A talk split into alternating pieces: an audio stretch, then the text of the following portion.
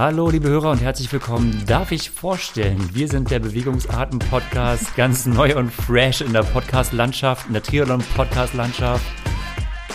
Meine Wenigkeit hätte ich mir beinahe zum ersten vorgestellt, aber nein, wir legen los mit Horst Reichel. Du musst jetzt Hallo sagen, Hallo Horst. zusammen. Sehr gut. Hab ich. Eva Buchholz. Hallo. Und meine Wenigkeit.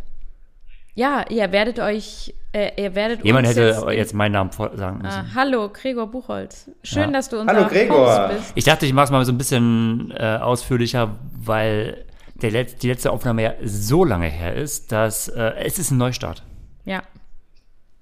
Der Neustart Hm. vom Neustart vom Neustart. Machen wir das jetzt jedes Machen wir jetzt Mal? jedes Mal. Ja. Es fühlt sich einfach immer gut an, nochmal so direkt ein bisschen, es hat so ein bisschen Startup-Vibes, so, weißt du, das ist, ähm, Ja, man, oder man sagt einfach, wir hatten eine kreative Pause. Mhm. So in der Hochsaison Genau. des Triathlonsports haben wir uns eine kreative Pause genommen. War ja kaum was los, ne? Da war, war gar nichts los, genau. Es war einfach, also ähm, ich muss echt sagen, ich bin so richtig im Monday Blues verfallen, deswegen, weil ja nichts los war. Daher, ja. Aber wir haben doch einiges zu berichten, denke ich mal. Oh ja, oh ja. Fang mal an, Horst. Wie waren denn deine letzten, wir müssen ja sagen, Monate? Ähm, meine letzten Monate, da muss ich mal weit ausholen. Also ich habe ja den Cross-Triathlon in Davos gemacht. Das habe ich, glaube ich, da im Ah. letzten Podcast schon erzählt. Das ist ein bisschen, bisschen länger her, genau. Ja, stimmt. Er, erstes Mal Offroad. Äh, war ganz cool. Bin zwar zehnmal auf die Nase geflogen, habe mir das Rad zerschratzt und meine Hüfte, aber ansonsten war es witzig und ansonsten ist auch nicht bei mir so viel ähm, vorgefallen. Ich, ich war ja im Coaching viel unterwegs, habe meine Athleten betreut. Äh, dieses Jahr das erste Mal in der, in der Form, äh, weil ich ja selber nicht mehr starte und äh, ja, habe viele Eindrücke mitbekommen von den Großveranstaltungen und war ansonsten auch wie ihr ähm, irgendwie am, am Rechner und habe dann Re Rennen verfolgt oder halt ähm, die Artikel gelesen, die YouTube-Channels verfolgt, die, die ganzen YouTube-Kanäle angeschmissen und abonniert und ähm, bin jetzt mittlerweile auch so ein, so ein kleiner Nerd, was diese ganzen ähm, YouTube-Kanäle angeht. Also es ist schon krass, was es da jetzt gibt. Was hast du denn für Empfehlungen? Was ist denn so dein, dein Hauptchannel oder dein Lieblingskanal? Oh, das kann ich gar nicht sagen, aber da, da ich momentan so ganz dicke im, im Radtechnikbereich so drin bin, A, über meinen, meinen Radsponsor, aber jetzt auch, weil ich jetzt so eine Flotte habe mit verschiedenen Rädern, mit Gravel, Crosser, äh, Mountainbike, alles und ich jetzt versuche so selber so ein bisschen handwerklich daran zu gehen, das schaue ich mir die ganzen äh, Tutorials an. Aber was ich jetzt entdeckt habe, und das fand ich ganz cool, weil jetzt im Rahmen der Kona-Geschichte jetzt vor allem diese ganzen Rad-Channels auch immer so ein bisschen dieses Triathlon-Thema aufnehmen. Ne? Und wie wir ja wissen, Triathleten sind bei den Radsportern ja immer so ein bisschen belächelt und verpönt. Und da fand ich es ganz interessant. Ich hatte, der Channel heißt, glaube ich, nicht Arthur Miller, das war der andere. Na egal, auf jeden Fall so ein Australier, der dann so ein Australier, der auf jeden Fall über, über Kona so mal reflektiert hat als äh, Topic in seinem äh, YouTube-Channel. Und da, da ging es um die so Social-Media-Präsenz der Triathleten im Vergleich zu denen der Radsportler. Und da hat er so gemeint, naja, bei den Radsportlern gibt es ja nur den Alex Dowsett, der da so ein bisschen äh, aus seinem Pro-Life erzählt und das halt eher so, ja, wie es halt so kann. Aber die Triathleten, diese Lucy Charles Barkley mit, einer- mit Entourage, mit der High Quality 8K-Auflösung und wie hat er das genannt? Sieht immer super sexy aus, also generell. Und die, bei, bei, den, bei den Radfahrern sieht das immer so ein bisschen äh, hingeranzt aus und ist halt nicht ganz so interessant. Also da war er schon neidisch darüber, dass wir Triathleten Ja. Solche Möglichkeiten haben. Und speziell jetzt, ähm, das muss ich auch nochmal sagen, wir kommen ja eh nochmal drauf, jetzt im Rahmen der Ironman-Weltmeisterschaft in Hawaii gab es so viel Content außerhalb der normalen, regulären Triathlon-Medien im Rahmen dieser YouTube-Geschichte, dass man ja sich dann den ganzen Tag äh, zwei Wochen vorher schon bespaßen konnte. so viel, dass sogar Talbot Cox, Mr. Triathlon Medien himself, gesagt hat, ich mache keine, ich werde keine Kona Series oder nichts machen und so. Ich habe das mal angefangen, um, äh, weil es überhaupt gar nichts gab, deswegen habe ich es mal gemacht, aber jetzt gibt es so viel. Ja, gut, aber der hat ja letztendlich äh, die Lionel-Vlogs gemacht. Und Auf, ja, seine berufliche Ebene. Ja, und Aber- ja gut, aber was hätte er noch machen sollen? Er war ja schon sowas von fertig und konnte ja überhaupt nicht mehr jetzt nach äh, Kona, dass äh, ja auch der finale Lionel-Vlog ja Verspätung hatte. Weil Talbot Cox ist einfach nur fertig. Naja, du darfst dir nicht über, äh, musst überlegen, wenn du auf Rückreise bist und du hast so viel Videomaterial zu schneiden, dann wird es dann auch schwer mit, der, mit dem Upload. Ja, und du hast halt auch Aber die haben es clever. Ja. ja. Sag, ja, die haben es clever. Ja, die haben es auch echt clever gemacht, weil die haben immer den Upload Punkt 20 Uhr deutscher Zeit hm. gestartet. Also zur besten Sendezeit für uns Europäer. Also das war schon so ein bisschen strategisch gewählt vom Talbot. Natürlich. Nichts anderes als das, ja. Das muss im Marketing mit einberechnet werden. Aber so ist es, da geht der Sport hin. Ne? Ähm, 8K YouTube-Videos äh, pünktlich zur marketingtechnisch besten äh, Sendezeit abgeloadet. Mhm. es hapert allerdings mit äh, einwandfrei nachweisbaren äh, Zeitstrafen. Da, war, da, so, da sind wir noch nicht ganz ja. so weit. Ja, wir hätten da gerne noch Videomaterial, also externe Videos, die da nochmal so die Szenerie nochmal ganz genau beleuchten. Die gibt es irgendwie nicht. Ja. ja, oder, ja, mein Gott, also letztendlich haben wir doch noch niemanden gefunden, der äh, oder kein technisches Gerät, wobei da sind, sind, sind ja welche in der Pipeline, aber die, die jetzt mal genaue Abstände sagen können und dann piepen, mhm. wenn der äh, Korridor ein, äh, befahren wird, quasi.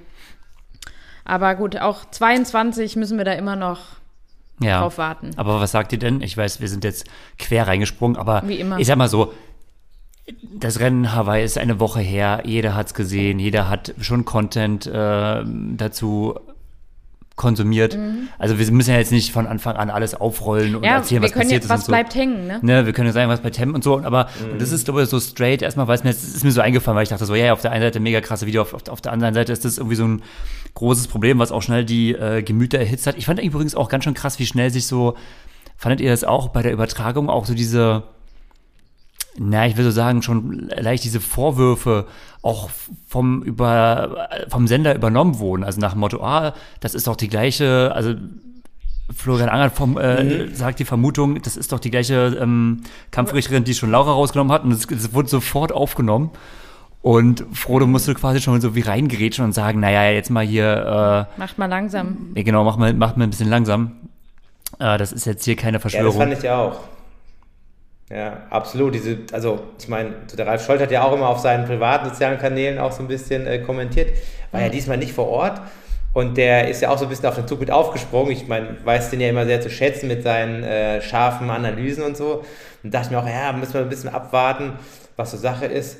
Aber diese Kartenflut, äh, das war schon auffällig, unabhängig davon, was da jetzt im Endeffekt da vorgefallen ist. Ich kann mich aber noch gut erinnern, so in den 2000er Jahren, da gab es auch mal so eine so eine Stimmung gegen uns Deutsche, dass Karten geflogen sind und ähm, ein, ein potenzieller deutscher Hawaii-Sieg äh, verhindert wurde. Also zumindest war so der Tenor damals. Ich weiß ja, nicht, also dass es den Tenor gab, kann ich mich auch daran erinnern. Wie wahr der ist, äh, sei jetzt mal dahingestellt. mhm. Aber ähm, letztendlich hat man ja Bilder gesehen. Auch Horst, vielleicht du, du hast ja von uns am meisten Langdistanz, vor allem Profi-Langdistanz-Erfahrung und auch die Erfahrung, wie man sich in so einem Feld bewegt. Das war ja noch auch recht großes Feld. Ähm, ich glaube, die Strafe, gut, so richtig auflösen lässt sich nicht ja nicht von Florian Angert, aber das war jetzt nicht unbedingt das Drafting selbst, sondern das Reinziehen beim Überholvorgang. Also er hat ja quasi den, ähm, wie heißt der Franzose nochmal, den er überholt hat? Clément Mignon. Genau, und äh, hm. hat er den, den wie so ein bisschen geblockt, als er reingezogen ist und dann wieder ausgeschert ist, um dann halt sich ganz an die Spitze zu setzen. Und dass es ja dafür er die Zeitstrafe gab. Und er meinte ja noch, er wäre, ja. also es wären äh, genug Meter, 30 Meter Platz gewesen zwischen ja. beiden, dass er da hätte rein. Nach 30 Meter sah es für mich nicht aus, aber das ist halt ja. so die Sache, ne?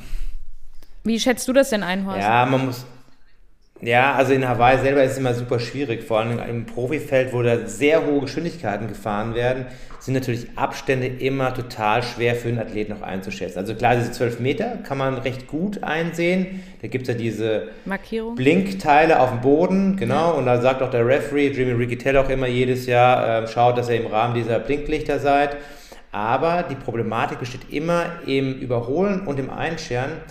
Und dadurch, dass die Geschwindigkeiten so hoch sind, da werden natürlich dann solche Lücken genutzt, auch um wieder reinzugehen. Und man hat vielleicht als Athlet die Perspektive, dass es passt und als Referee die Perspektive, dass es vielleicht nicht passt. Und so kommen dann diese Karten leider zustande. Also Es, ich glaube, es war alles ziemlich knapp und grenzwertig. Ich, ähm, mal unter uns gesagt, hört ja keiner zu. Ne? Ich denke mal, also so ein Flo, der, der, der kann, der ist ein absolut Top-Radfahrer und der, der, der, der geht da nicht mutwillig ein Drafting ein. Das, das, das auf keinen Nee, Fall. null, ja. Und ich glaube einfach, das war einfach ähm, der Tatsache geschuldet, dass halt schnell gefahren wurde. Die Abstände, ob die jetzt korrekt waren, kann ich jetzt nicht behaupten. Das habe ich bei ihm eigentlich eher gesagt auch nicht so gesehen. Also ich fand, das war noch okay von seiner Seite aus.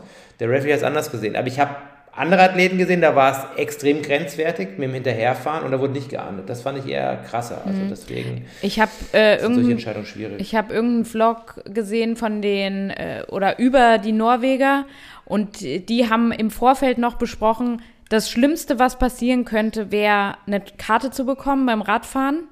Und die haben gesagt, okay, und wenn zwölf Meter sind und dann fahrt ihr 15 oder noch mehr Meter, um auf alle Fälle dieser Karte zu entgehen.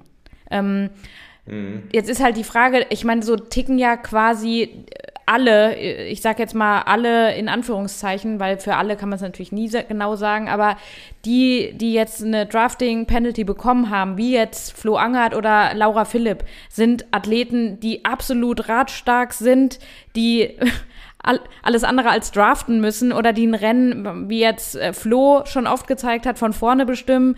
Laura, die in Hamburg die, ne, fast an Chrissy Wellingtons Zeit gekommen ist und die, die kommen ja übers Rad, die, fahr, die sind gewohnt, auch komplett alleine zu fahren und die brauchen alles andere, als irgendjemanden zu draften.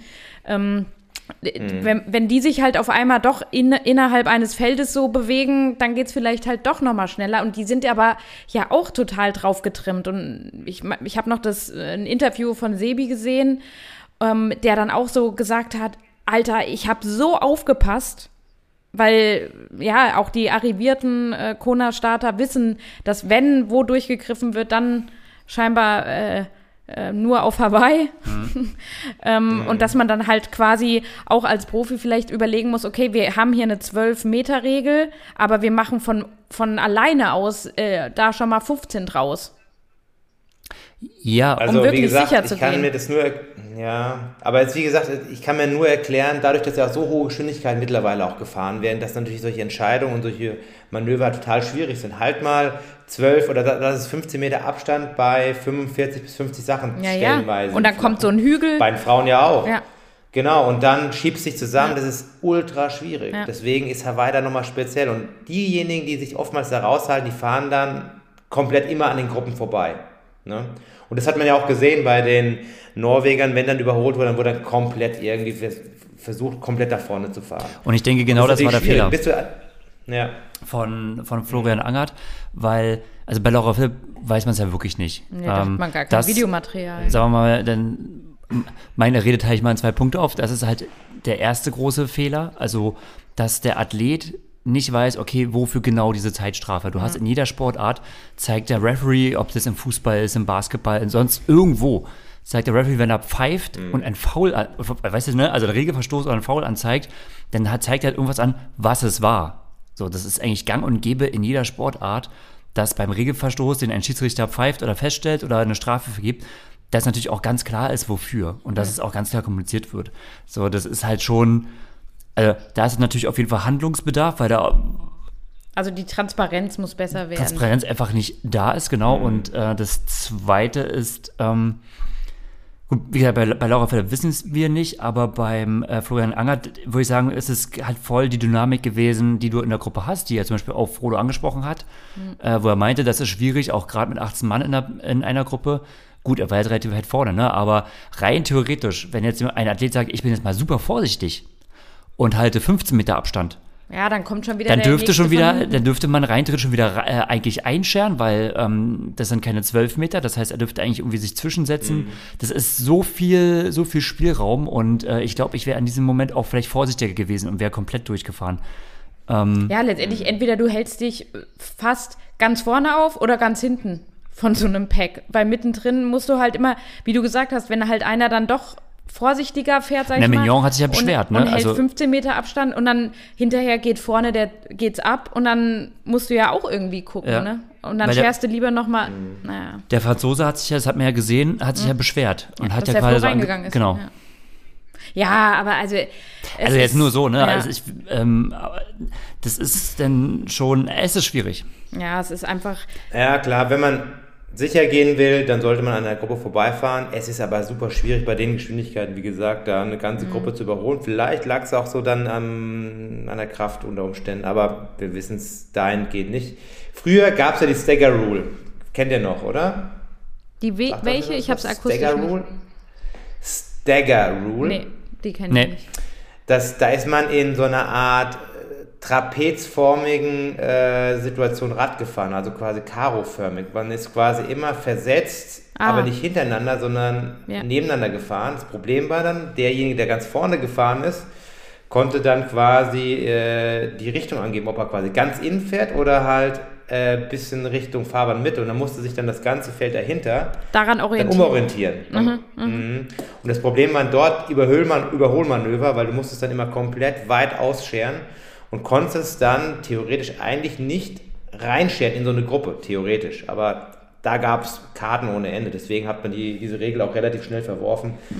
Ähm, wie man sieht, muss man da auf jeden Fall kommunizieren. Und wenn man halt eine Strafe ausruft, dann muss man muss der Athlet auch erkennen, um was es sich dann auch handelt. Nicht erst im Penalty-Zelt, wenn man dann erst erfragen muss, um was es dann geht.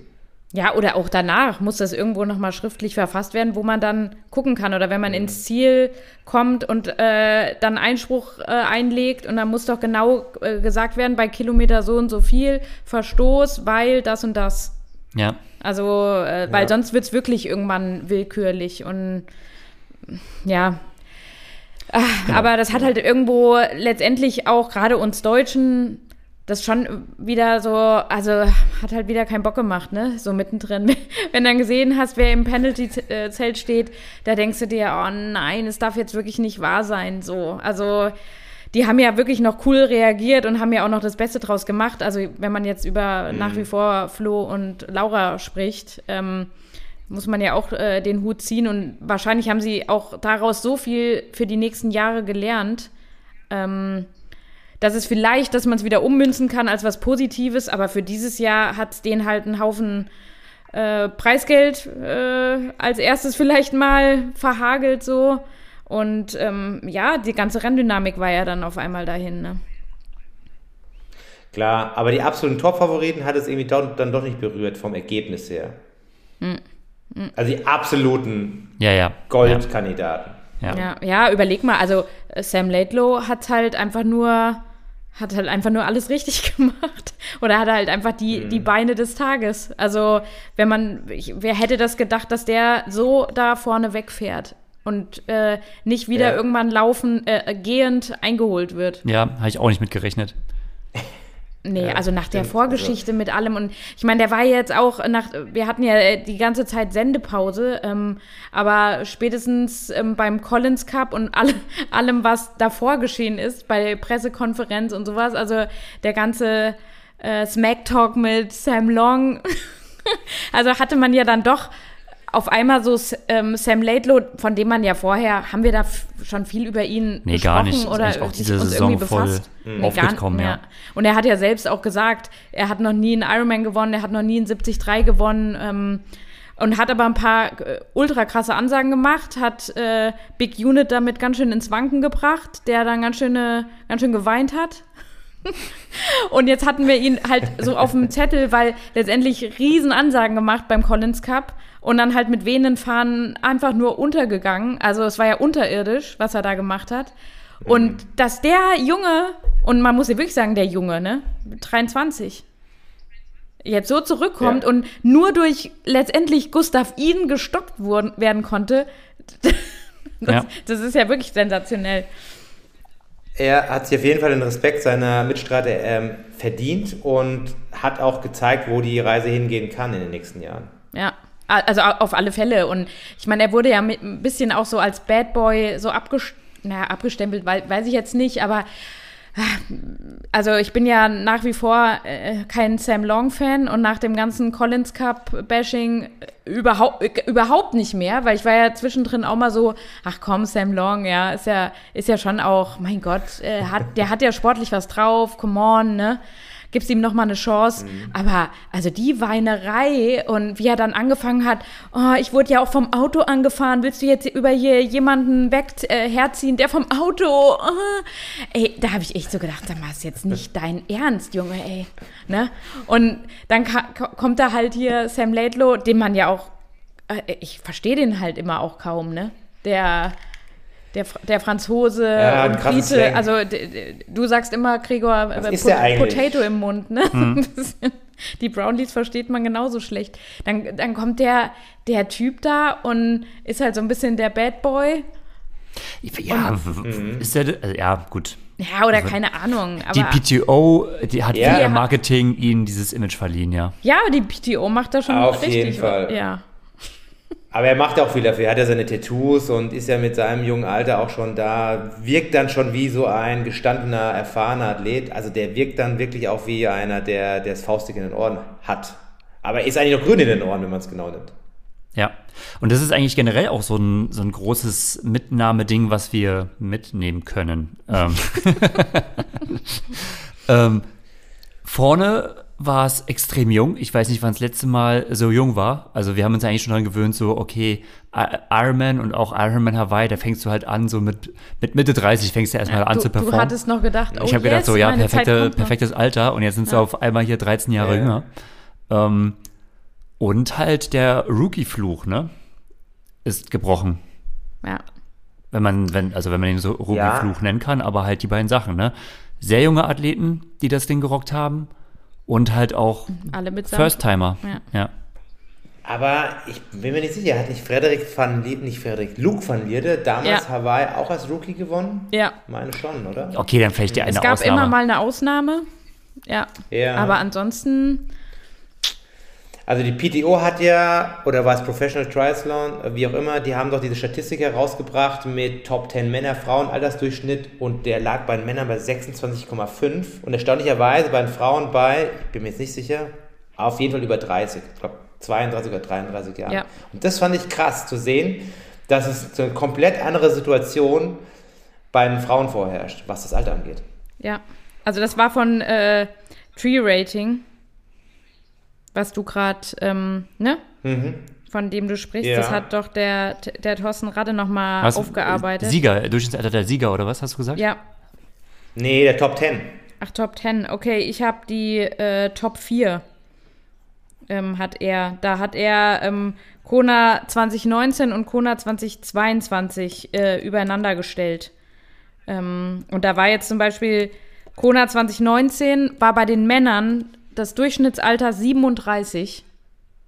37. Vom gesamten Feld des Durchschnittsalter. Von den ersten vier. So. Wir reden von den ersten hm. vier, weil Frodo. Ja, hat halt, hat halt Frodo mega hochgetrieben. Fro ja, Frodo 38, T.O. 39, Sebi 35 und Hoff 36. Hm. Das sind äh, Durchschnitt 37 Jahre.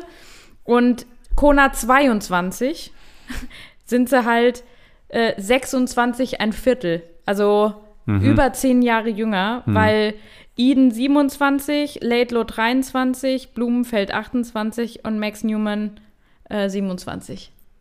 Krass. Also halt, okay, mal Top 4. Okay. Ja, das Krass, waren die ja. Top 4. Und bei den Frauen, wie du gesagt hast, Horst, äh, sind die Top 4 äh, Kona 22, 34 Jahre und bei den äh, und, und äh, 2019 waren es 32 Jahre.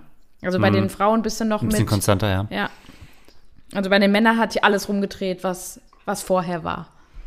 Ja, interessant. Aber die neue Generation biegt ja erstmal nochmal ab. Die Norweger machen ja nächstes Mal nochmal ähm, Paris. Short Distance, genau, mhm. um sich auf Paris vorzubereiten. Aber ja, ich, also ging es euch auch so? Ich wollte es gar nicht glauben, wie das Rennen lief. Ich, also. Wie Hawaii jetzt, Ja. Wir haben ja jetzt so, äh, also vor allem das Männerrennen, weil ich hätte nicht gedacht, dass das so funktioniert. Und vor allem, dass es auch für die Norweger so funktioniert. Hätte Doch. ich, ja, echt, ich hätte gedacht so, naja, okay. Ja gut, das kann man jetzt im Nachhinein immer so sagen, ne? Aber ich hatte die Norweger beide Norweger auf dem Podium. Ja, aber ich muss mir Greg recht geben, dass man so auf dem Reißbrett vorher so, so Prognosen entwickeln kann und dann auch im Rennverlauf auch so dabei bleibt, ist schon krass. Mhm. Ist eigentlich ungewöhnlich. Liegt aber auch, glaube ich, daran, dass die Bedingungen da auch relativ human waren, zumindest beim Schwimmen und beim Radfahren, weil beim Radfahren war es doch nicht so windig wie sonst.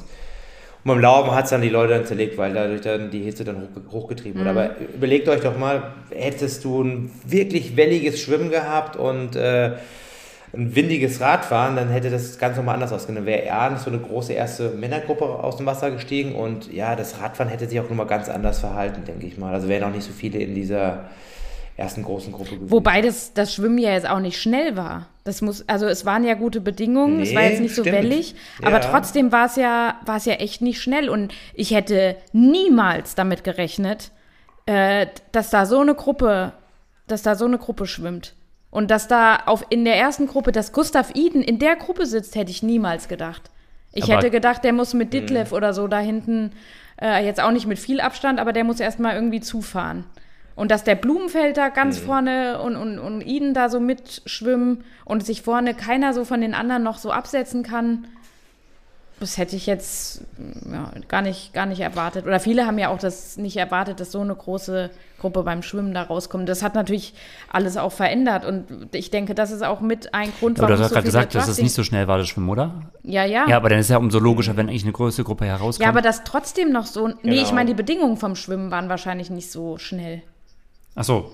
Ach so, ja, so ich bin mir nicht das. sicher. Also ich, kann, man kann das natürlich immer nicht so ganz einschätzen, ja. weil man nicht weiß, wie die Strecken immer exakt sind, aber so was man an Aussagen von Jan Silbersen gehört hat, äh, der da auf dem Boot saß, mhm. waren das schon eigentlich ganz gute Bedingungen zum Schwimmen. Aber es ist schon mal so auffallend, dass ein Josh Amberger diesmal nicht rausschwimmt, dass sich, glaube ich, schon die Leute einfach erstmal beäugt hat, haben auf dem, auf dem Schwimmparcours. Wobei der Josh war ja krank irgendwo. Da war ja schon, dass er da vielleicht jetzt auch nicht so viel riskiert. Der hat ja schon im Vorfeld ja. Auch immer schon viele Körner beim Schwimmen verschossen, wo man so jetzt, mhm. wo er jetzt älter und reifer wird. mhm. Lässt man mal, lässt man mal den jungen Laidlow vorne schwimmen oder die Rookies.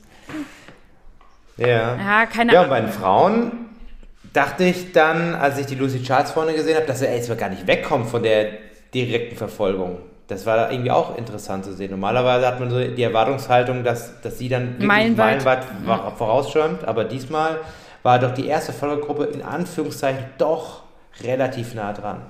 Ja, ja, doch, das stimmt schon, ja. Wobei so eine Lauren Brandon, die verliert ja auch nicht jetzt fünf Minuten auf, auf Lucy. Also mhm. noch nie. Aber die hat halt dann auch noch ein, zwei mitgeschleppt und mhm. Ja. Ja, ich musste nur, ich musste nur ein bisschen schmunzeln, als, als dann gesagt wurde, ja, die erste Hauptgruppe, die hat nur sieben Minuten Rückstand. ich dachte mir so, hey, nur sieben Minuten Rückstand, okay. Das ist schon Alle, ein alles Brett, aber Rahmen. auf der anderen Seite, ja, auf, im Rahmen auf jeden Fall und ich meine, die Top-Leute waren da alle drin. Ja. Ja, gut, es, es ist schon, es ist, es ist schon krass. Also, äh, auch so, dass, dass Laura, guck mal, Laura Philipp kennen wir ja auch schon über, über ja, von ihren Anfängen so, wie die, die kommt jetzt im Schwimmen halt mit einer Daniela Rief raus, ne? Also. Mhm. Aber meinst du nicht, dass die Daniela vielleicht unter ihren Leistungen war beim Schwimmen? Nee, denke ich, denke ich eigentlich noch nicht mal so. Aber ich finde, die hat, also Laura hat schon im Schwimmen echt einen guten, einen guten Sprung jetzt so gemacht. Oder ist stetig so, also auf einem guten, auf einem guten Niveau und hat, er schafft sich dadurch natürlich auch eine ordentliche Ausgangsposition, so, wo man gut interagieren kann noch. Ja. Ah, was, was können wir denn noch zum äh, Radfahren sagen? Äh, was fandet ihr denn da? Also, der, die, Head, die, die Headscheibe oder beziehungsweise dieses hochprofilige Head-Hinterrad ja. hat sich anscheinend ja nicht in dem Sinne bewährt. Wobei, der stimmt gar nicht. Der Laidlaw ist mit Radstreckenrekord gefahren, muss ich jetzt leider feststellen.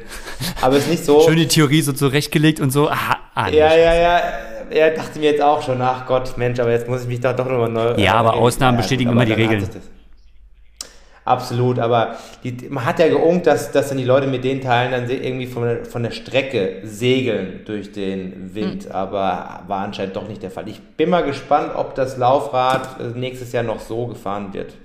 Ja, oder ob es noch, ja, noch so erlaubt ist, ey. Ja, aber ey, mhm. also was ich am, was ich am krassesten so fand, war quasi dein College, ne? Äh, der Blumenfeld mit dem Cadex-Rad.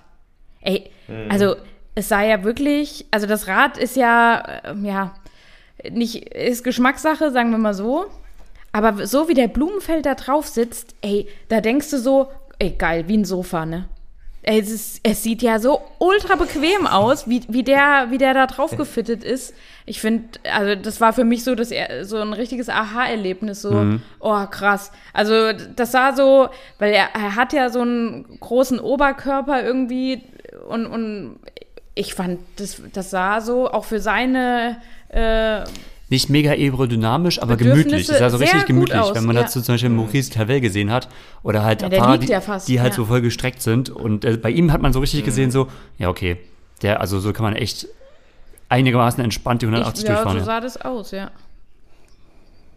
Ja, ich würde mir gerne die CW-Werte von ihm kennen, aber das ist schon ich denke mir immer so mal, das ist, da ist noch Potenzial auf jeden Fall da. Man kann ihn auf jeden Fall nochmal, der sitzt schon, also der ist schon schmal vorne von der Schulterpartie, aber wenn man von der Seite die Aufnahmen siehst, dann hast du einfach irgendwie das Gefühl, dass er doch viel im Wind hängt vom Kopf und äh, von mhm. gewissen anderen Partien. Aber wenn du jetzt vergleichst, also ich meine, die Norweger, die ja alles miteinander machen, ne? alles miteinander teilen und, und dann siehst du halt den Blumenfeld auf seinem Fahrrad und dann fährt da der Gustav Iden hinterher. Und dann denkst du dir so, okay, und was hast du in der Zwischenzeit gemacht, als, äh, als Blumi gefittet wurde oder so? Du bist Schlangenlinien gefahren. also das sage ich ja, jetzt wieder so ein bisschen. Das ist ja, dass sie, dass sie, dass die beiden ja zusammengefittet wurden, ne? Also irgendwo. Ja, das, Deswegen. Das ähm, gibt's doch nicht. Ich meine, mhm. ich man hat jetzt schon von dem Olaf Alexander Buder gehört. Ähm, die, äh, der, der Gustav Iden ist ja ein neues Sponsoring mit On eingegangen. Und die haben ja von vornherein irgendwie gesagt, sie laufen diese Schuhe auf Hawaii nur, wenn's, äh, wenn sie noch genügend Tests gemacht haben und wirklich wissen, okay, die, der Schuh ist der schnellste Schuh und der schlägt jetzt den Essex oder den, mhm. ähm, den Nike. Ne? Und dann hat sich ja wohl On auch so krass dermaßen da ins Zeug gelegt und sind noch, äh, haben noch Schuhe. Ähm, äh, erste Modelle dann nach Foromö geschickt und die haben auf dem Laufband getestet und getestet. Und ich meine, ihr wisst ja, wie äh, aufwendig sowas ist, ne? Dass die das alles noch auch noch da so mit eingebunden haben in, in, das, in den ganzen Trainingsstress äh, Ablauf, hm. und, und, und, Ablauf, den man da hat, finde ich ja schon äh, bemerkenswert. Aber anscheinend äh, hat Gustav dann doch irgendwie mehr auf die Laufschuhinnovationen mit seinem äh, neuen Sponsorpartner da gesetzt, als halt aufs Rad. So. Aber er hat letztendlich, okay, er ist, er ist hinterhergekommen und er hat auf jeden Fall noch auch so ein paar Extrameter ähm, auf dem Queen K gemacht. Also ich meine, auf dem Rad, also das ist ja wirklich, der, der ist ja gar nicht gerade ausgefahren teilweise. Ich bin jetzt wieder, ich übertreibe natürlich wieder so ein bisschen, ne? Und ja, ja. Sind wir ja gewohnt. Ähm, aber trotzdem, wenn du die anderen teilweise gesehen hast, also das war ja wirklich aus einem Guss. Oder wenn du den Ditlev siehst, ähm, und, und dann mhm. wird im nächsten Bild äh, Gustav Iden eingeblendet, dann denkst du so, okay, ähm, da ist aber noch Potenzial auf der Strecke. Ja, also die Jungs sind schon sehr strategisch. Ähm, bin mal gespannt. Vielleicht heben sich noch ein bisschen was auf für den nächsten Rekord. ja, ja, also sie haben es ja eh noch schneller ähm, vorhergesagt eigentlich, ne? Also hm. der Trainer hat ja noch, noch, noch andere Zeiten. Also die fallen da nicht aus allen Wolken, ne? Das, äh, wo ja. wir so sagen, Alter, aber was ich sagen muss, die 739 ja, aber was ich sagen muss, im, im, im, im, im, im Interview mit Bob Babbitt, wo er doch angesprochen wurde auf diesen Kona Spirit und die dann gleich vehement gesagt haben, Kona Spirit ist die Autobahnrennen, ja. ist es nicht. Fand ich eigentlich ganz, ganz, ganz wichtig, äh, witzig, diese norwegische Nüchternheit ähm, zu, zu erleben. Das finde ich dann eigentlich auch ganz gut, weil viele haben dann doch zu viel Respekt vor diesem Mythos und im Endeffekt ist es ja doch nur ein Rennen, halt unter extremen Bedingungen und da mhm das kehrt die dann irgendwie nicht viel. Also das ist dann für die wirklich einfach nur ein Rennen wie jedes andere auch. Klar, Weltmeister wollen sie werden, aber ja. Ja, nur mit solchen Aussagen, da wirst du vielleicht auch nicht unbedingt, also wie Frodo das wieder gesagt, Frodo wurde ja auch drauf angesprochen, na, was sagst du dazu, dass die Norweger hier sagen, sie, fühl, die, sie fühlen den Spirit nicht und so. Da hat halt Frodo mhm. wieder, wie immer, die beste Antwort und steht ja dann auch auf der Palani, ne, und, und reicht Getränke und war, also da muss ich schon sagen, boah, krass, ich, weil ich fühle genau, was Gustav Ihn in diesem Video gesagt hat bei Bob Elbit, ne, zu, gefragt zu, und wie ist es jetzt das erste Mal hier auf der Insel? Und dann denke ich so, yes, genau das war mein Gedanke.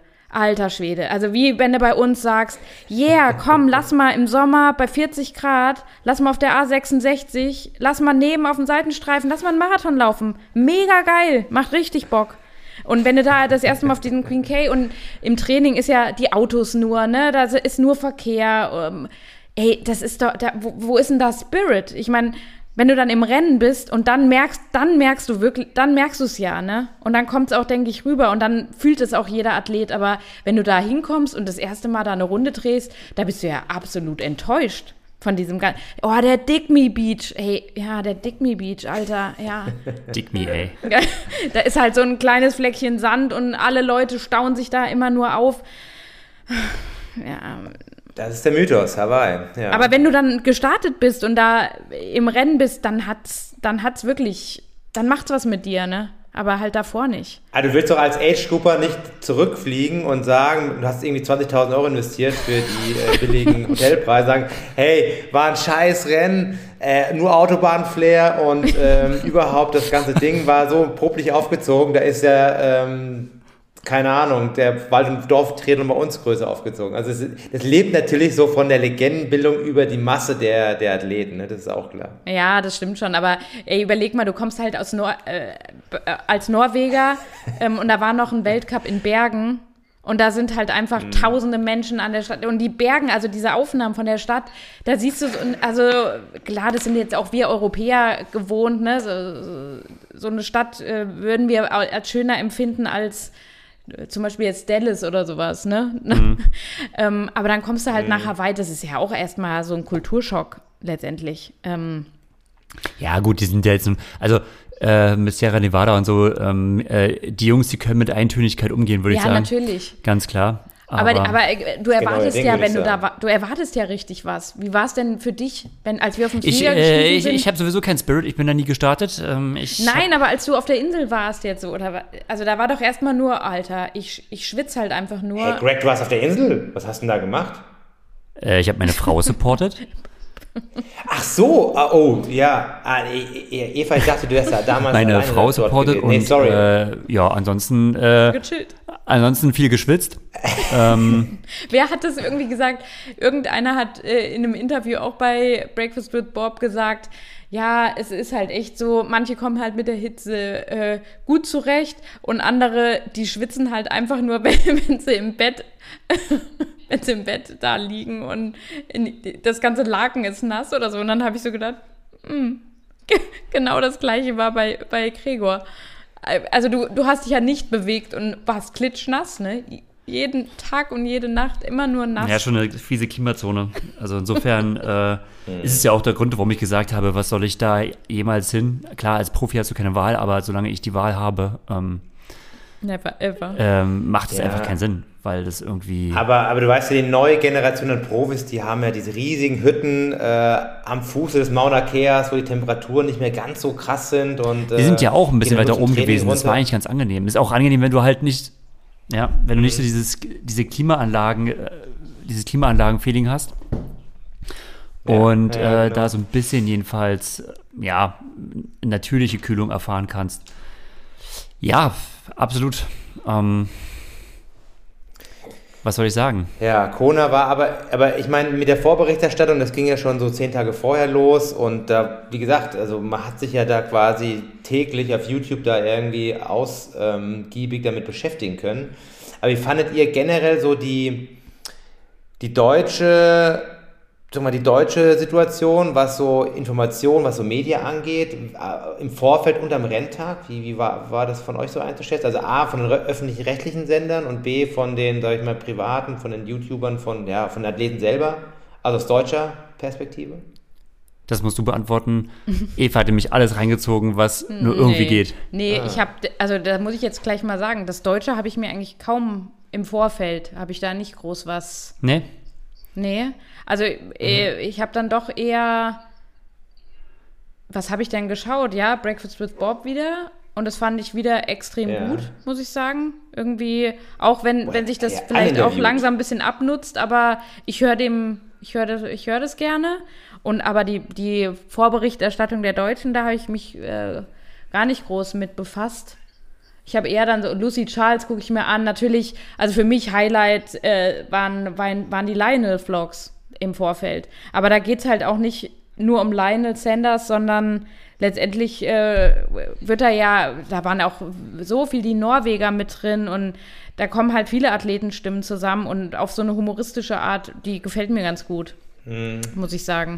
Muss ich ja, muss ich aber auch sagen, da, da trifft so ein Nerv, denn ich habe mir dann die YouTube-Sachen auch von der Laura angeschaut. Das ist natürlich Geschmacksfrage. Überzeugt Ja. natürlich mit, mit schönen Bildern und so, aber da ist so der, der, der Inhalt nicht so ganz so, so da. Also ich, ich nehme da für mich persönlich, also wie gesagt, aus meiner persönlichen Sichtweise, nicht ganz so viel mit, ja. Also A, von der Stimmung nicht, dann von, vom Inhaltlichen nicht, nicht so viel. Und dann guckst du dann die, die Videos vom, vom Lionel an, wo dann Stimmung eingefasst wird, dann, dann werden Trainingseinheiten besprochen, da hast du sogar noch mal ein bisschen Datenmaterial Ja. und du hast noch mal so ein bisschen off- off-topic irgendwie das Rumgeflaxe mit den Jungs und äh, ich springe in die Eiswanne und springe gleich wieder raus. Also das, das fand ich extrem unterhaltsam, muss ich gestehen. Ja, ja. Und äh, also was ich dann auch noch wirklich auch mit am besten fand, war ähm, nach dem Rennen war ähm, von TreeMac diese äh, Live-Sendung, die ich nie live gesehen habe, weil ich ja dann eigentlich immer schon ins Bett gehe. Abends um neun war das. Und das war ähm, nach dem Rennen, einmal nach dem Frauenrennen, das habe ich einmal geschaut mit Anne Haug. Ähm, Und dann, das, das fand ich war mit eines der besten Interviews, die ich ähm, mitgekriegt habe. Das waren äh, letztendlich der ähm, Talk von Olaf Alexander und Sebi Kienle über das Männerrennen so. Haben die beiden sich innerhalb dieses Streamac Talks da unterhalten. Also da hat auch Frank Wechsel und Cool. Nils Lieshardt haben die Mikrofone abgegeben und letztendlich hat Sebi da so ein bisschen übernommen und mit dem Olaf Alexander und die haben so äh, das analysiert und das fand ich absolut äh, Weltklasse. Richtig, also richtig gut. Wer es noch nicht gesehen hat, man kann ja auch sich nur die äh, Stelle anschauen. Ähm, das äh, war schon, das Guter war schon Hinweis. richtig geil, ey, muss ich ehrlich sagen, ja. Ja. Oh, habe ich gar nicht gesehen. Ich habe nur von, vom Sebi seinen eigenen YouTube-Channel gesehen. Das fand ich auch Ach, stimmt, ein bisschen Sebi, melancholisch und aber, aber, aber gut so, weil er da so Abschied nimmt und äh, den, mal, den mal so ein bisschen Mhm. emotionaler zu sehen und äh, war auch mal äh, sehr, sehr schön. Also ähm, man gönnt ihm den, den letzten Auftritt äh, in Hawaii umso mehr dafür. Oh, sowas von. Absolut, ja. Stimmt, das habe ich mir auch Mhm. angeschaut, aber das waren ja auch so Videos, die sind so kurzweilig. Die sind kurzweilig und cool. Ähm, und Sebi ist immer jemand, den man so oder so, ähm, finde ich, also seine Meinung oder äh, grundsätzlich irgendwas zum Rennen, da, das schaue ich mir eigentlich alles äh, sehr gerne Mhm. äh, an. Ähm, und äh, nochmal zum Rennen per se jetzt. Das war sehr gut, ne? Muss man sagen. Achso, die Übertragung meinst du Die jetzt? Übertragung. Also- Also gut, äh, muss ich sagen, äh, da haben wir nur das deutsche, den deutschen Kommentar Ja, gesehen. aber wir sind jetzt auch keine Medienkritiker. Also jetzt, ähm, Ja, aber wie, äh, guck mal, wie oft ich äh, in der Vergangenheit über irgendwie Ja. sowas gehatet habe. Dann kann man ja jetzt mal sagen, wenn was richtig gut war. Also Ja. mir hat es zum einen sehr gut gefallen, dass beim Frauenrennen eine Frau als Co-Kommentatorin dabei ist, mit Nicole Leder. Mhm. Ähm, das war einfach äh, auch kurzweilig und gut. Und dann natürlich immer die Schalten, äh, dann einmal zu Jan Sibbersen aufs Boot, dann auf, auf der Strecke raus nochmal und auch die Trainer, dass man da äh, Philipp Seib oder den ähm, Björn Giesmann oder sowas nochmal mit drin hat oder Natascha Bartmann. Also ja, das ist halt ein großer Mehrwert. Und äh, davon lebt das natürlich. Und, und so, finde ich, gehen dann auch acht Stunden dann doch. Aber wenn da halt äh, zwei Kommentatoren hocken, die beide irgendwie nicht so ganz, ne, was wir ja schon im, im Vorfeld Ja. mal hatten, die dann in der Wechselzone was weiß ich was machen als Frau und sich von ihrem Preisgeld äh, Handtaschen kaufen, das hatten wir dies Jahr alles nicht. Das, also von daher, also man hat sich nie aufgeregen müssen. Es war immer schön. Also ich fand diese Multicam-Situation ganz cool. Das Umswitchen zwischen den verschiedenen Gruppen fand ich mega cool. Ja, Habt ihr das, auch das bietet ich halt. Weiß nicht, ich, weiß- also ich, ja. Ja, ja. Das bietet halt einen richtigen Mehrwert. jetzt sowas. Also das Medial mhm. halt dann doch auch nochmal viel, viel besser aufarbeiten zu können. Also, und warum mhm. sind wir im Jahr 2022, ne?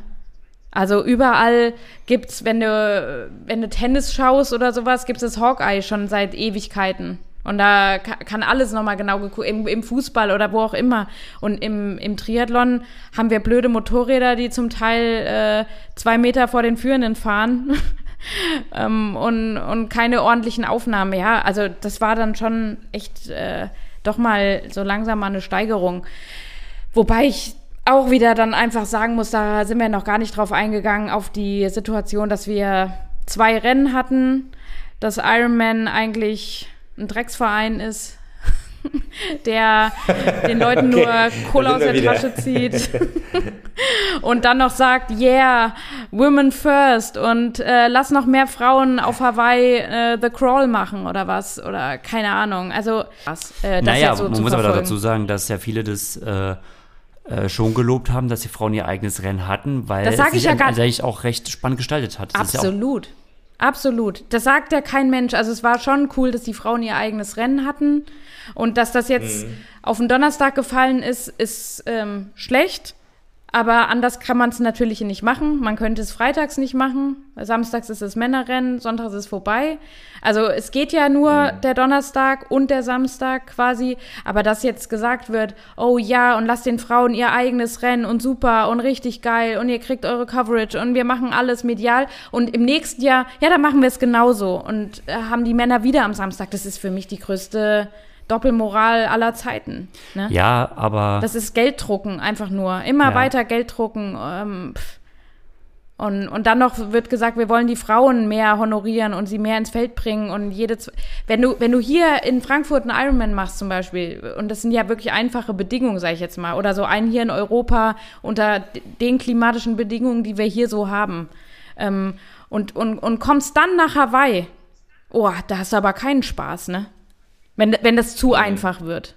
Oder wenn so viele Startplätze, die es dann auch für die Frauen gibt. Das macht aus, keinen aus Spaß. Age-Grouper-Sicht aus, jetzt. Aus okay. Age-Grouper-Sicht, ja. Ja gut, es sind jetzt so zwei verschiedene Sachen, ehrlich gesagt. Die, äh, das eine ist also die Medienaufmerksamkeit der Profifrauen, wo ich gar nicht weiß, ob die jetzt wirklich gelitten hat.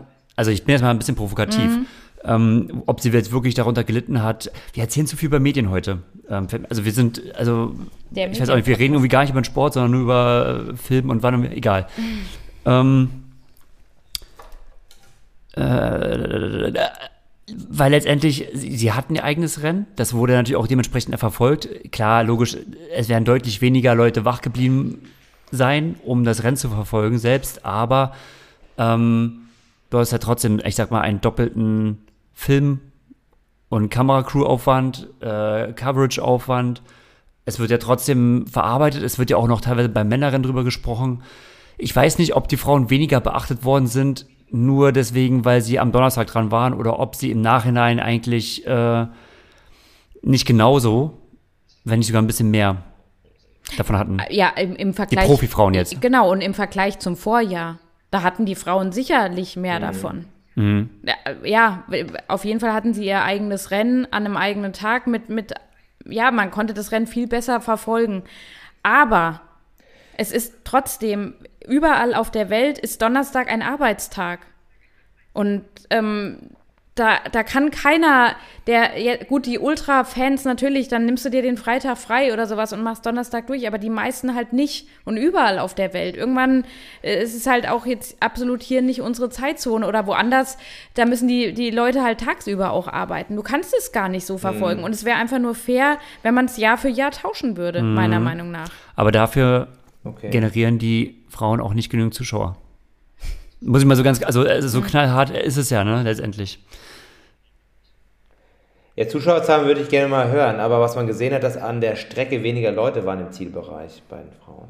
Ja, also absolut, klar. Also, und letztendlich auf der Strecke war es ja dann auch so, im Energy Lab war es auch noch, ähm, die eine Spur war ja noch komplett frei hm. für Autos oder für, hm. für Verkehr. Also die ich will nicht sehen, wie das halt auch später, wenn jetzt noch mehr Age Grouper, da waren ja dann doch auch, oder da, wie, da müssten wir auch noch mal ein paar Stimmen hören von Leuten, die jetzt da auch gestartet sind, ähm, von den schnellsten jungen Age Group Klassen, Männer, die dann auch am Donnerstag gestartet mhm. sind, ähm, wie, wie sich das auch so ausgegangen ist, ne? Ähm, aber ich finde das, äh, ja, das ist ein Versuch und es war in diesem Jahr natürlich auch äh, der Pandemie geschuldet und da haben sich viele Plätze halt aufgestaut und natürlich muss man da irgendwie versuchen, was draus zu machen.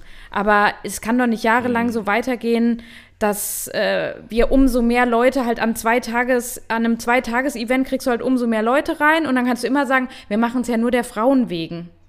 Ja. Ja. Ha, ha. ja gut, von, ja, von, von, der, von der Aussage her gebe ich dir recht, von, von der Tatsache, dass man aber jetzt, sage ich mal, da gesondert Rennen veranstaltet, fand ich jetzt im Nachgang eigentlich, war ich positiv überrascht, muss ich sagen, ganz klar. Ja. Aber äh, mit nur 6000 Volunteers anstatt von 10 ist es natürlich auch schwer, so ein Rennen zu organisieren, das ist auch klar. Und die Inselregierung bzw. der Bürgermeister, der hatte, glaube ich, schon angekündigt, ich hatte diesen äh, mhm. Zeitungsartikel gesehen, ja. dass darüber gesprochen wird, ob nächstes Jahr überhaupt das Rennen an zwei Tagen stattfinden kann. Ja klar, ich meine, die legen die halbe Insel da lahm, ne? Also wir kriegen es ja hier schon mit, als wir noch in Wiesbaden den 73 hatten, was da ein Zirkus mit den Anwohnern ist, wenn da drei wichtige Ein- und also so äh, Ein- und Ausfahrtstraßen von mhm. Wiesbaden blockiert sind, ey. Und dort, mhm. ich meine, was hast du denn mehr als den Highway? Nix. Da geht mhm. ja kaum noch irgendwas, ja. ne? Ein bisschen oberhalb die Straße noch, aber da geht, also und gerade an einem Donnerstag, also ich hätte auch keinen Bock, äh, da irgendwo dann zur Arbeit zu müssen und in Hawaii zu leben. Und dann kommen diese ganzen äh, die, die ganzen Tour also die ganze Insel ist ja für solch, solchen Event einfach nicht ausgelegt. Es ist ja schon schlimm genug, wenn ein Kreuzfahrtschiff mit wie viel tausend Passagieren mal einen Tag anlegt oder sowas. Aber mhm. wenn dann das noch, ich, ich finde, das macht dann irgendwann den Spirit kaputt so. Oder dann, das ist es dann auch nicht, nicht wert, ne? Oder was ist ein Slot noch wert? Irgendwann. Wenn, wenn halt, mhm. es gibt ja auch bei den Männern nächstes Jahr viel mehr Slots, weil klar, da starten ja dann auch einige halt dann donnerstags. Und mhm. der Pier wird nicht größer. Also an, an, an einem Eintages-Event kannst du einfach nicht mehr Leute starten lassen. Oder irgendwann der Tag wird auch nicht länger. es, es geht halt, geht dann halt irgendwie auch nicht. Ach, ja, oder Daylight Finisher. Früher war es ja dann auch immer noch so, oh, bist, wirst du Daylight Finisher, schaffst du es noch? Wenn du jetzt an zwei Tagesevents die Leute, dann dieses Jahr war es kein Stress mit Daylight, ne? Hm. Ja, Hä, warum war das? Verstehe ich nicht, warum ist es dann kein Stress? Naja, äh, die, die sind ja viel früher gestartet. Die waren ja viel schneller in dem Start, Startprozedere durch so. als sonst. Aber ganz früher sind doch eh alle zur gleichen Zeit gestartet, oder? Ja, oder aber, die, falsch? aber die Frauen sind ja dann immer noch viel später. Also es gab immer erst die mhm. Profi-Männer, Profi-Frauen, dann Age-Grouper, Männer und dann Age-Grouper Frauen. Also mhm. am schlimmsten war es für die älteren Frauen-Age-Grouperinnen. So. dann da irgendwie reinzukommen. Aber äh, dieses Jahr sind zum Beispiel die jüngsten Männer als letztes gestartet, dass die das ganze Feld dann eher aufrollen und die anderen dann dadurch einen Vorteil haben am Tag. Ja. ja. Aber gut. Äh, Aber wollen wir nochmal zum, Sport, zum Sportlichen ja. übergehen, nochmal, weil äh, darum geht es ja im Endeffekt. Ähm, aber wie fandet ihr denn die, die Zeiten, die gelaufen, geschwommen, Rad gefahren oder die Gesamtzeiten? Also ich meine, sind wir jetzt am Scheideweg, dass wir sagen, wir haben jetzt eine neue Situation im Langdistanz-Triathlon. 8 Stunden 40 Hawaii, Frauen ist gar kein Problem mehr. Unter 8 Stunden bei Männern ist Standard für Top 10. Ähm, sind wir jetzt so weit, dass wir sagen müssen, alles, was davor war, war langsam und jetzt äh, haben wir ähm, ein neues Level erreicht oder, oder wie, wie, wie ist das zu werten? Ich sage einfach mal ja, wir haben ein neues Level erreicht. Ähm, mh, klar, also das sage ich als jemanden, der jetzt äh, deutlich weniger Erfahrung hat als äh, jemand, der schon seit Ewigkeiten dort startet. Aber das, das dringt ja immer wieder durch, dass die Bedingungen leichter geworden sind. Und das wurde ja auch öfters angesagt. Ah, so ein richtiger Wind, wie damals so von Norman Stadler, so in den Anfang 2000er. Oh, da kam der Mumuku noch richtig auf. Und mag sein, also mag sein, dass jetzt irgendwie in den letzten Jahren ähm, über einen langen Zeitraum äh, die Bedingungen sich vielleicht auch etwas geändert haben. Wer weiß es, über zehn Jahre, da kommen ja schon fast schon klimatische Veränderungen ähm, äh, zu, zum Tragen. Nichtsdestotrotz glaube ich, also wenn einfach mal die gesamte Top 10 bei den Männern unter acht Stunden bleibt. Also, ne, Patrick wir, wir fingen als schon mal. Zehnter mit 7,58. Genau, also wir fingen ja vorher schon an mit sehr guten Sub 8 äh, Stunden und ab und zu mal auch mal unter, sie, äh, unter 8 Stunden.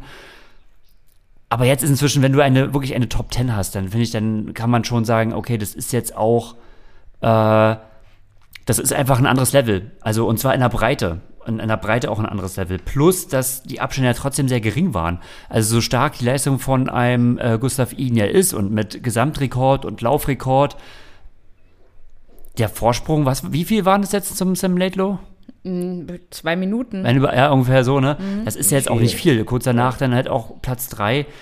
Ähm, die das waren spricht- innerhalb drei Minuten, die, die das Top- spricht auch, also das ist einfach eine, eine krasse Tiefe. Die, äh, eine, eine neue krasse Tiefe plus neue Charaktere, die das auf einem Niveau heben. Das heißt nicht, dass die Älteren jetzt nicht unbedingt äh, damit nicht konkurrieren können. Also da ist es auch nochmal gestiegen. Also ein Sepi war nicht schlecht, ein Frodo hätte da mitgespielt, äh, so ist es nicht. Aber allein die Renndynamik, dass du so viel mehr Athleten und Athletinnen hast, die da mitspielen können und sich da auch gegenseitig hochposchen, hat, glaube ich, auch dafür gesorgt, dass da ein neues Level ist. Ja. Mein Wort zum Sonntag. Sehe ich, seh, ja, sehe ich, sehe ich, sehe ich ähnlich. Doch, ja, bei Männern auf jeden Fall. Bei Frauen ist es vielleicht ein bisschen differenzierter, aber äh, die Tendenzen sind auch da, ne? dass man da sieht, dass von vorne auch richtig gefahren wird. Ne? Also es gibt keine Einzelkämpferin mehr, die dann äh, verstreut über die Strecke äh, pacen, sondern naja, es sind dann auch immer irgendwelche Gruppen, die dann richtig auch Gas geben. Ja, und ich denke, es hat sich halt auch generell schon so viel auch allein vom im Schwimmniveau getan. Also das Rennen wird ja zwar nicht gewonnen, aber schon echt entschieden, wie du aus dem Wasser kommst. Und wenn du äh, einen gewissen Abstand hast, dann kannst du machen, was du willst. Du kannst der absolute Überbiker sein. Da vorne, also es gibt keine Überbiker mehr, ne? Also die können halt alle richtig krass Rad fahren. Und Das sagen wir So- zu dem Zeitpunkt, wo der Radrekord gebrochen wurde. es gibt keine. Ja, ja, aber äh, also ich meine, die, die, die fahren ja alle vorne richtig, richtig krass Rad. Also sonst waren da immer ein, zwei, drei, wo du gesagt hast, okay, der Sebi, der, der Cameron Worth oder was auch immer, ne? Die, die, der Lionel fährt von hinten. Pff, ja, das, das, die, die konnten noch fahren, wie sie wollten. Ähm, und guck mal, Sebi ist Sechster geworden, weil er halt absolut stark auch wieder gelaufen ist. Ja. Also letztendlich musst, kannst du nicht mehr der Radfahrer sein und kannst irgendwo reinfahren oder du kannst auch nicht der Schwimmer sein und du musst eigentlich in allen drei Disziplinen Weltklasse sein. Ansonsten bist, bist du irgendwie nicht mehr halt auf dem Podium so oder in, in den Top 5. Aber da, ja, aber da würde mich mal interessieren, wie das bei den Amateuren aussieht. Ist da auch so ein krasser Leistungssprung ähm, stattgefunden, jetzt so in dieser, in dieser krassen Age Group, also keine Ahnung, TW 30, 35, TM 30 bis 40? Sind die auch so viel deutlich schneller geworden in den letzten zwei Jahren? Bei den professionellen äh, Age-Groupern? nur bei den Prof Ja, bei den Wieso? professionellen Weil- Age-Groupern, genau. Weil du sagst, äh, äh, sag mal kurz den Hintergrund, weil die Zeiten da auch so viel schneller sind im Vergleich zu 2019 oder was? Das weiß ich nicht. Ich habe da jetzt nicht reingeschaut. Deswegen, vielleicht dachte ihr, habt habt da vielleicht mal geguckt, was so der AK-Sieger hatte äh, in der stärksten Age Group und ob man da auch so Analogien ziehen kann zu den Profis, meine ich. Oder ob Ähm, das gar nicht der Fall ist. Ja, also die, die stärksten, also das hat man ja so, wenn man jetzt so grundsätzlich mal äh, so die Szene beobachtet, sind ja die Age-Grouper auch mega, mega schnell. Also äh, da, da fehlt ja dann auch nicht mehr so viel, ähm, dass die, ähm, dass die im, im Profifeld auch nach vorne fahren. Also hat man jetzt ja, das habe ich selbst so ein bisschen verfolgt in, in Rot mit hier unserem, mit dem Canyon Redpack, äh, mit dem Fritz Ferner zum Beispiel oder so, der jetzt ja auch auf Hawaii war ähm, und da, ich glaube, Zehnter oder, oder Elfter oder so geworden ist. Ähm, dann äh, der, der schnellste Age-Grouper war doch der Deutsche, ne? Der Christian Störzer da. Ähm, der hatte, glaube ich, irgendwas mit einer 830. Ähm, Ja, 831. 831, ja, genau. Ähm, der, äh, gu- guck dir mal an, was, der, der schwimmt 57 Minuten, ich habe es jetzt gerade hier, fährt unter 430 Rad und läuft unter drei Stunden. Also, Mhm. das, und das sind ja alles ha unter Hawaii-Bedingungen, muss man das ja so sehen, ne? Und das AK-40, Ja, ja. das äh, ist, schon, ist, schon- ist schon ein krasses Level. 8,31, aber krass, ne? Das ist der schnellste Age-Grouper. Ähm, der ist gerade, der ist zwei Minuten schneller und dann kommt schon Chelsea Sodaro, ey. Ja. Ja, auch eine, eine, eine Überraschung des Tages auf jeden Fall. Also, dass die äh, Chelsea Sudaro äh, so eine starke 70.3-Athletin ist, war schon klar, aber dass sie dann im Ironman so abliefert. Ich frage mich nur, wo hat sie sich denn eigentlich qualifiziert? Weil die, ich hätte ich In sie Hamburg, gar nicht auf der Rechnung. oder? Die ist doch in Hamburg. Ach stimmt, sie war hinter Zweite hinter, der, in Ja. der Laura. Und es war das schnellste Ah, ja, genau. Ironman-Debüt, glaube ich, äh, was Okay. gemacht wurde. Das ist nur letztendlich, äh, ja, ich sag dauernd letztendlich. das ist untergegangen, weil halt Laura in, in Hamburg einfach, äh, ja, die, diese Fabelzeit da rausgehauen hat. Ähm, Mhm. Hat man das gar nicht so krass mitgekriegt. Ähm, Mhm. aber ja, also wie Okay. die da ja, am aber Renntag. brutal, also ja, also ich fand, ich fand, also das fand ich bemerkenswert beim Laufen, als er da losgepaced ist aus T2 ähm, und ich da dachtest du, die, die geht dann hoch nach 10 Kilometern. Klar wurde sie langsamer, aber dann so einen Marathon hinzulegen, also so deutlich schneller wie die zweitschnellste Frau vor allen Dingen, das war krass. Ja, und auch, ich finde, dies, dieses Jahr hat man so, ich finde schon von Anfang an gesehen, dass Anne nicht so den, den Flow hat oder den Tritt wie 2019. Mhm. Also, äh, ich meine, die, wa- und die war immer noch schnell, ne? Die ist eine 2,57 Aber gelaufen. gut, sie hat ja auch ne, lange Probleme mit ihrer Corona-Infektion gehabt und da war ja ein, also Ja, oder sie hat ja Einiges, gesagt, ja. auf, äh, sie hat auf dem Rad schon äh, quasi a- alle, alle Kalorien verbrannt und konnte dann Mhm. nicht weiter. ja, aber Chelsea Sodaro, Ja. Sodaro ja auch Newbie, was war das jetzt, war ihre zweite oder dritte Langdistanz oder so? Ähm, das ist halt auch, ich weiß jetzt nicht, wie wissenschaftlich ähm, sie arbeitet, aber auch gerade mit Blick zu dem, auf die Männer, wo ja auch so, so total viele Newbies einfach auch mal total performt haben, ähm, inzwischen ist glaube ich auch die Datenlage einfach mega gut. Also die Athleten steigen einfach mit einem deutlich besseren Erfahrungsschatz, den sie quasi von Trainern, Vorathleten übernehmen und einer viel, viel besseren Datenlage ein. Äh, und ja, so habe ich das Gefühl und können so quasi ganz, ganz viel Erfahrung wettmachen. Und Oder- kommen auch deutlich sicherer durch, weil das ist ja oft, also wir hatten ja, wenn immer Hawaii war früher, dann war das halt, du hattest vorher immer so einen riesen Favoriten, wer gewinnt das Rennen, klar, vielleicht einer sticht raus, aber es war immer ein Monsterfeld und dann ist aber auch immer sehr, sehr viel eingegangen. Also da ist immer, das war ein ganz schönes Aufräumen teilweise und äh, Ja, gut, die meisten sind irgendwann gegangen. Genau, also es ist hochgegangen oder irgendwie rausgeplatzt und also fand ich jetzt diesmal wenig, also gar nicht. Nee. Oder die sind Ja, halt schon vorher also, raus. Genau, aber das trifft einen guten Punkt. Also die Datenlage muss echt gut sein. Und jetzt zum Beispiel bei der Chelsea, der Coach, das weiß ich, ist ja der Dan, Dan Blues. Blues. Ja. Der ja auch Jan van Berkel trainiert, den Terenzo Bozzone, halt viele äh, der Top äh, Langdistanz-Triathleten und also da war er wahrscheinlich da wirklich gut eingestellt, weil der da auch da auch sehr wissenschaftlich arbeitet, ne? das ist klar und der hat dann ein Sammelsurium an Informationen und kann natürlich dann entsprechend auch seine Athleten, äh, sie jetzt zumindest vorbereiten, also nicht alle seine Athleten haben da jetzt ähm, so performt wie sie. Wobei sie gesagt hat- sie Ah, sorry, sorry. Mhm. Oh, ich höre es immer so versetzt, dass ich dir dann irgendwie reinrede. Aber, hm, sorry. Ähm, ich wollte nur sagen, ähm, sie ist ja zu dem ähm, gewechselt ähm, und da ist, dann ist sie direkt gerade schwanger geworden, ne? Und hat noch selbst so gesagt, oh, jetzt habe ich gerade den Trainer gewechselt und oh Mist, Ja. jetzt müssen wir irgendwie, ja, hat sie so gemeint, ja, ich kann verstehen, wenn du dann sagst, okay, komm, wir lassen das oder ja, melde dich halt, wenn, wenn du wieder kannst oder wenn du wieder weißt, wie es irgendwie bei dir weitergeht. Und er hat wohl direkt so gesagt, nee, überhaupt kein Ding. Wir, wir, wir machen jetzt weiter und wir gucken jetzt und ich, du bleibst bei mir und ich betreue dich jetzt auch in der Situation und danach. Und Ja.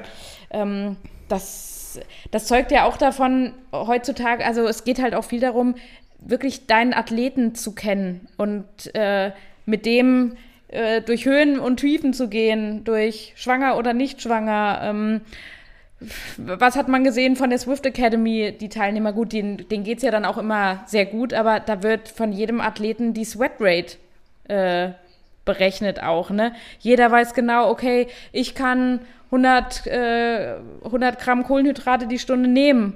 Der nächste sagt, nee, bei mir sind es nur 80. Ähm, wer wusste das denn vor zehn Jahren, wie viel, oder vor 20 Jahren? Fünf, würde ich fast sagen. Also ich glaube, wir brauchen jetzt gar nicht so weit nach hinten gehen. Ja.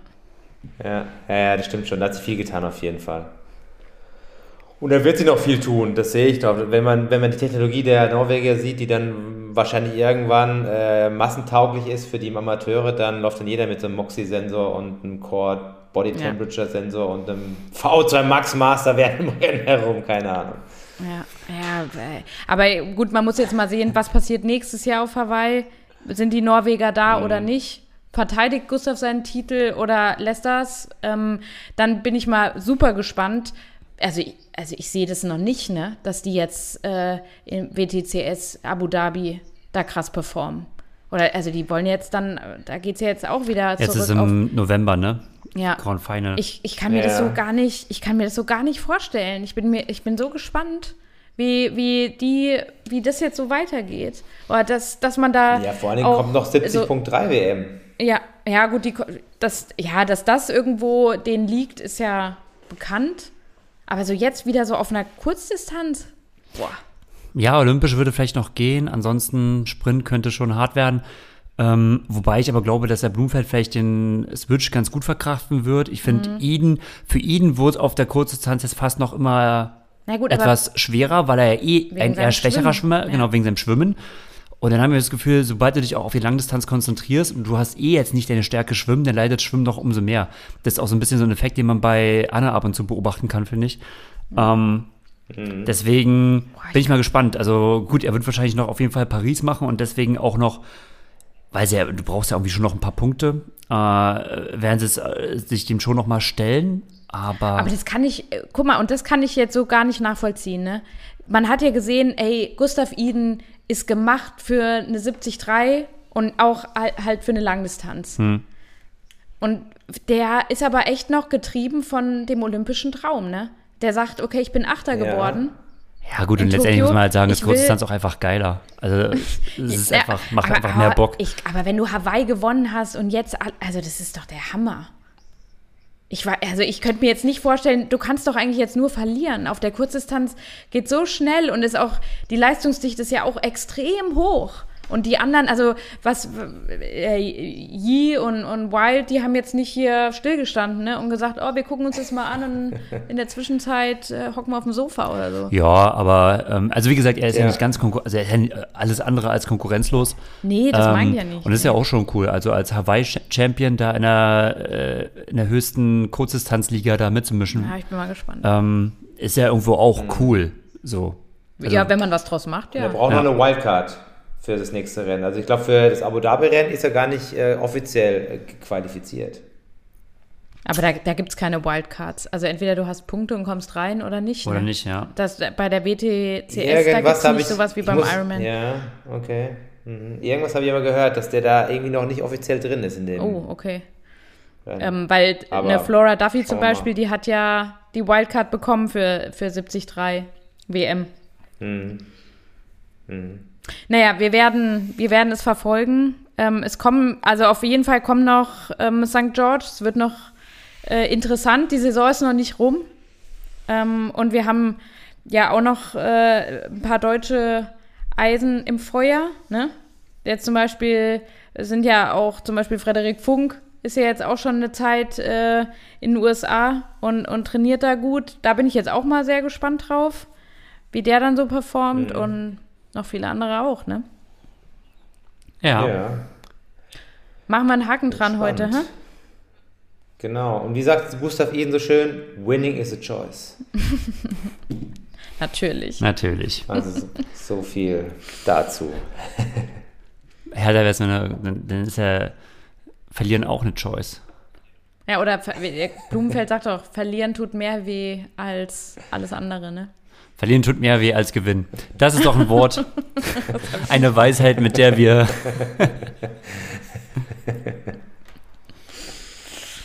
Okay, dann schauen wir mal, wann es eine nächste Episode gibt, ne?